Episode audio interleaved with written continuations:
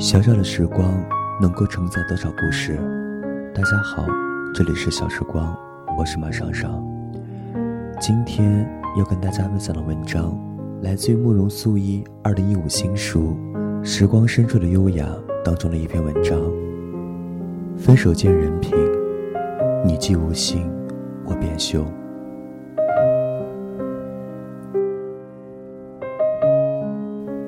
分手见人品。同样是民国女子，对于分手的处理方式大为不同。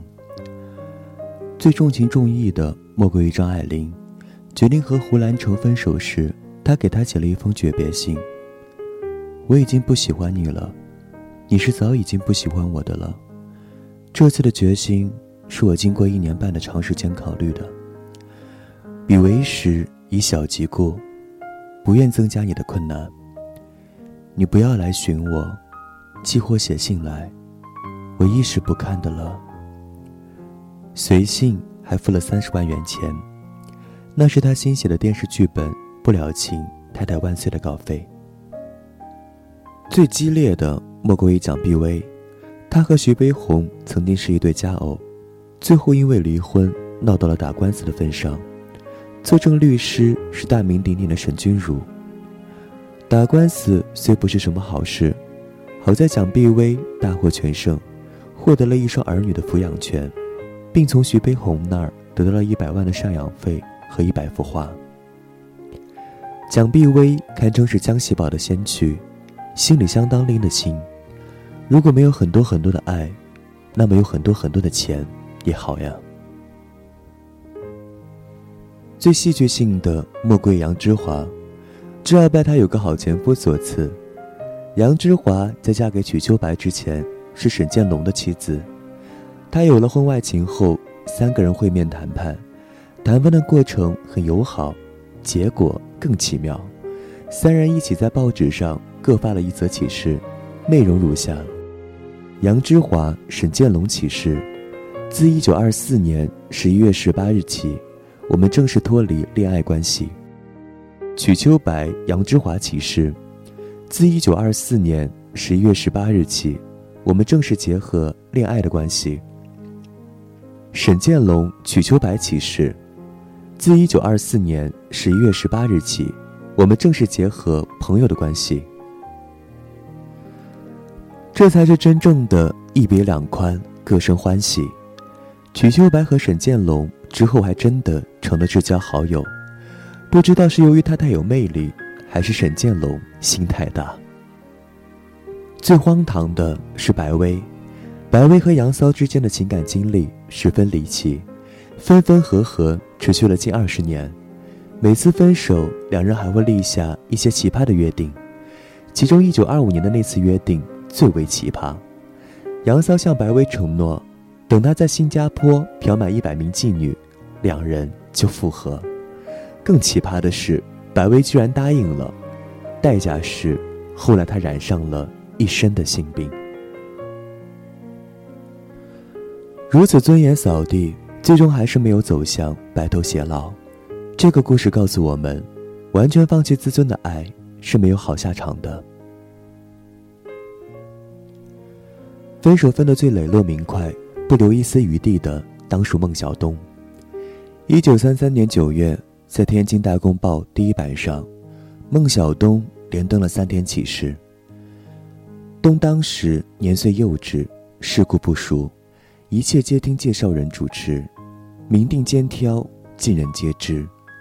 乃兰芳含糊其事，于挑母去世之日，不能实践前言，致名分顿时保障，毅然与兰芳脱离家庭关系。是我妇人。一人负我，世间自有公论，不待冬之赘言。这样的分手宣言和孟小冬在舞台上爽朗豪迈的扮相太相称了。是我负人，一人负我，寥寥八字，沉郁顿挫，是那种纵有沉痛也要咬碎了银牙往肚里吞的东皇气派。听说孟小冬这个名字，还是从电影《梅兰芳》中开始的。章子怡饰演的孟小冬娇媚有余，英气不足，特别是舞台上的老生扮相，活脱脱还是女儿身。见过真人版孟小冬的照片，才知道什么叫做艳若桃李，冷若冰霜。在流传下来的几张不多的照片中，这位姑娘一律绷着脸，留着清汤挂面似的发型，脸上一丝笑容也没有，气质清冽，含心思的一双眼睛，似乎要看进人的心里去。他出生于腊月，天寒地冻的季节，身上。像是也沾染了冬天寒冷的气息。梅兰芳和孟小冬的故事是典型的游龙戏凤。孟小冬出生在梨园世家，五岁学艺，七岁登台，十四岁的时候就在上海大世界登台，并且成为十分有影响力的角儿。扮相做派极帅气，根本看不出少女模样，声音也没有一点尖窄磁音。天生唱老生的料。认识梅兰芳时，他还只有十八岁，已经是虚声之皇，而他则是更为著名的旦角之王。一九二五年，孟小冬和梅兰芳在舞台上相遇了，他们共演的那一出游龙戏凤，至今仍然是梅园佳话。在台上，孟小冬扮演的是微服私巡的正德皇帝。梅兰芳则扮演天真活泼的李凤姐，真正是颠鸾倒凤，阴阳颠倒。他们又一同出演了《四郎探母》《二进宫》，每一出都是戏逢对手，十分叫座。十八岁的孟小冬在三十二岁的大名角梅兰芳面前并不胆怯，演来落落大方，非常潇洒，台下不断的拍手叫好。许多梅迷和孟迷更是希望二人能就此假戏真做。成就一段传奇姻缘。戏台上的两个人也弄假成真，因戏生情。当时梅兰芳家中已有两房妻子，分别是原配王明华和后娶的福芝芳。以孟小冬之心高气傲，只怕难以接受。好在没人解释说，王明华重病在医院，实际上只有一房夫人，而小冬过去也是两头大，不算偏房。福芝芳是个厉害角色，死活不肯让孟小冬进门。梅兰芳无奈之下，只好在外面找了一处四合院与孟小冬住，起名为坠玉轩。照这个情形来看，孟小冬嫁过去实际上还是侧室，而且是不能登堂入室，只能在外面金屋藏娇的侧室。以小冬之聪慧，如何察觉不到媒人说辞中的漏洞呢？我宁愿相信他只是当时已对梅兰芳情根深重，不愿意去计较名分罢了。有句诗说：“薄命怜亲甘做妾。”事实上，如果甘心做人的妾，那一定是因为很爱很爱这个人。求人得人，谈不上薄命。孟小冬就是抱着满心的欢喜，和舞台上的梅郎做了真夫妻。他不求名分，放弃了演出，只希望能够和意中人朝夕相守。直到多年以后，他痛定思痛，才悔觉当初年岁幼稚，世故不熟。这八个字真是血泪之言。他们是有过好日子的，且不说舞台上的丽影双双，就是在现实生活中，也曾经如胶似漆。他们曾留下一帧照片。梅兰芳侧身摆出手势，墙上留下投影。右上方是孟小冬的题字：“你在那里做什么呀？”左上方是梅兰芳的手书：“我在这里做合影呢。”新婚夫妇的亲昵之状溢于言表。可是好景不长，这时出现了一桩枪击事件，迅速打断了他们的恩爱。在电影《梅兰芳》中，造势者是梅兰芳的粉丝，可能是为了凸显梅的魅力。现实中恰好相反，那个疯狂的追星族其实是孟小冬的粉丝。孟小冬嫁给梅兰芳后不再登台，气坏了一个叫李志刚的忠实粉丝。为了听孟小冬的戏，他曾经天天旷课，得知心目中的女神居然嫁了人，他比痴迷追逐刘德华的粉丝杨丽娟还要疯狂，拿着手枪就跑到坠玉轩，要和梅兰芳火拼。混乱之中，李志刚击毙了调解人张汉俊，自己也被军警乱枪击毙，枭首示众。这桩事件几乎囊括了人们关注的一切新闻热点：暴力、情杀、名人、血腥。于是，北平小报以此为题材，大肆报道，一时流言蜚语满天飞。不知道是在枪击事件中受到了惊吓，还是因为谣言对自己的事业不利，梅兰芳逐渐冷落了孟小冬。梅党也不喜欢孟小冬，理由是，孟小冬为人心高气傲，他需要人服侍，而福之芳则随和大方，他可以服侍人。以人服侍与服侍人相比，为梅郎一生幸福计，就不妨舍梦而留福。这话传到孟小冬耳朵里，清高的他哪受了这个气，但他还是没有掉头离去。可能是因为对梅兰芳还存有幻想，也为挽回他们的感情做过努力。往昔的恩情还在眼前，他可能觉得，他冷落他是受了身边人的影响，他总有一天会回心转意的。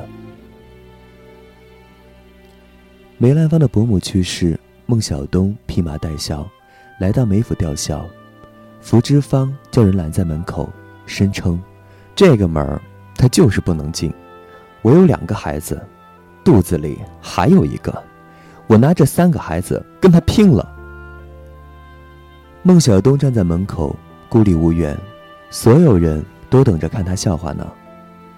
这时他唯一能指望上的就是梅兰芳，而他的梅郎呢，走了出来，柔声劝他先回去。他还是那样温柔，可他总算看出来了。他和那些所谓美党一样，心里早已做出弃孟留福的决定。他根本保护不了他，或者不想保护他。你既无心，我便休。受此大辱之后，骄傲如孟小冬，痛定思痛，毅然决定和梅兰芳分手。我想，和美党的闲言碎语以及福芝芳的侮辱相比，他最不能忍的。还是梅兰芳那种退缩冷淡的态度吧。都说戏如人生，其实人生何尝不如戏？在舞台上挂染口，演惯了虚声的女子，身上也沾染了男儿的杀伐决断之气，而常年的男扮女装，也会让真真汉子变得阴柔。孟小冬和梅兰芳最后走向决裂，外因固然重要。内因却是因为性别导致带来的角色错位。他在报纸上连发了三天启事，单方面宣布决裂。之后据说梅兰芳雨夜登门，曾来要求复合，孟小冬始终没有开门。他就是这样的，爱一个人时能够放低身段去做他的妾，但如果他发现对方给不了他想要的爱时，也能决然。抽身而退，爱情不在了，至少还有尊严。孟小冬傲然离开梅兰芳后，曾经大病一场，甚至一度皈依佛门。可想而知，当时他有多心痛。如此心痛，还是决意放手。这样的女子，把自己的尊严看得比性命还要重要啊！分手时，他曾对梅兰芳放过狠话：“我不要你的钱，我今后要么不唱戏，再唱戏不会比你差；今后要么不嫁人，再嫁人，也绝不会比你差。”他的确都做到了。和梅兰芳分开五年之后，孟小冬拜于淑妍为师，从头开始学习谭玉派老生艺术真髓。重出江湖后，气博得满堂彩，敦煌之名由此更盛。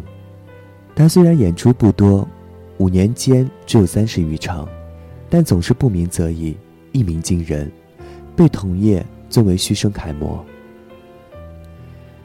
一九四七年，他在上海出演《搜孤救孤》时，全国的京剧名老生前往观摩，著名虚声马连良和香港《大成》杂志主编沈维窗竟然挤在了一个凳子上看了一出戏。没有买到戏票的戏迷都在家聆听话匣子的实况转播。据著名科学家王选回忆，那两天晚上的上海滩真可谓万人空巷。他在家的那个男人，论名声论地位，确实也不在梅兰芳之下。他就是上海滩赫赫有名的青帮头目杜月笙。杜月笙号称天下第一戏迷，家中的四房姨太太都是唱戏出生。少年时代的孟小冬在上海大世界是红卷儿的时候，杜月笙就看上了孟小冬，只是没有想到半路杀出个梅兰芳来。一九三七年，上海黄金大戏院举行开幕典礼，杜月笙特意请来孟小冬剪彩，醉翁之意不在酒，当然不在剪彩之上。后经小东的师妹，也是杜月笙的四姨太姚玉兰撮合，两人走在了一起。相传杜月笙向孟小冬表白说：“自打第一次见到你以后，我一直思念你，还发过誓，这辈子要是不把你拉进我的怀抱，我就不是人。”这话有点像韦小宝失去阿珂的那番说辞。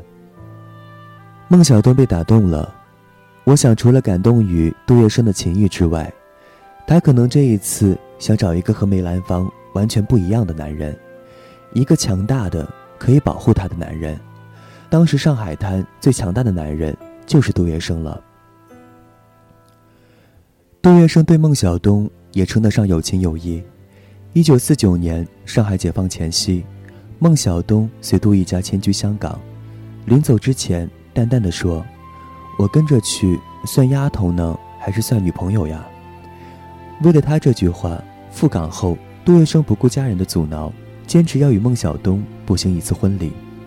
当时的杜月笙已经六十三岁，形销骨立，面容枯槁，浑身是病。孟小冬也已是四十二岁。杜月笙去世之前，把自己的遗产做了分配，分在孟的名下两万美元。他不再登台唱戏，靠着这两万美元，在台湾度过了最后的岁月。解放后。梅兰芳曾在友人陪同下到香港看已跟了杜月笙的孟小冬，两人相见只不过是普通的寒暄，再没有多余的话。梅兰芳自然不知道，孟小冬的房间只摆着两个人的照片，一个是恩师于淑妍，另一个则是他梅兰芳。这场景让我不禁想起章子怡饰演的另一个角色。宫二对叶问说过的一句话：“我心里有过你，我心里有过你，如此而已，仅此而已。”慕容素一二零一五新书《时光深处的优雅》，全网火热订购中。这里是小时光，我是马上上，感谢收听，再见。人在少年梦中不。醒后要归去，三餐一宿也共一生，到底会是谁？但凡未得到，但凡是过去，总是最登对。你望，台上我做，你想做的戏，前是故。人忘忧的你，可曾记得起？欢喜双悲，老病生死，说不上传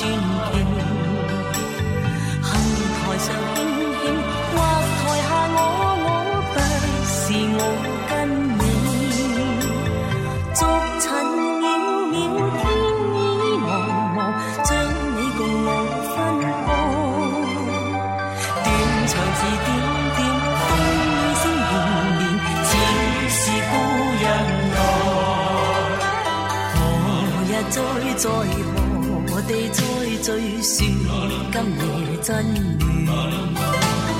无份有缘回忆不断生命却是